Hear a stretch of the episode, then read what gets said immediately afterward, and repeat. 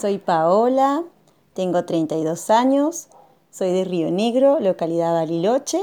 Trabajo en la escuela 255 de jornada completa. Y hace 10 años que soy docente, hace 5 que me dedico a trabajar en primer ciclo. La verdad que alfabetización inicial eh, fue un desafío para mí.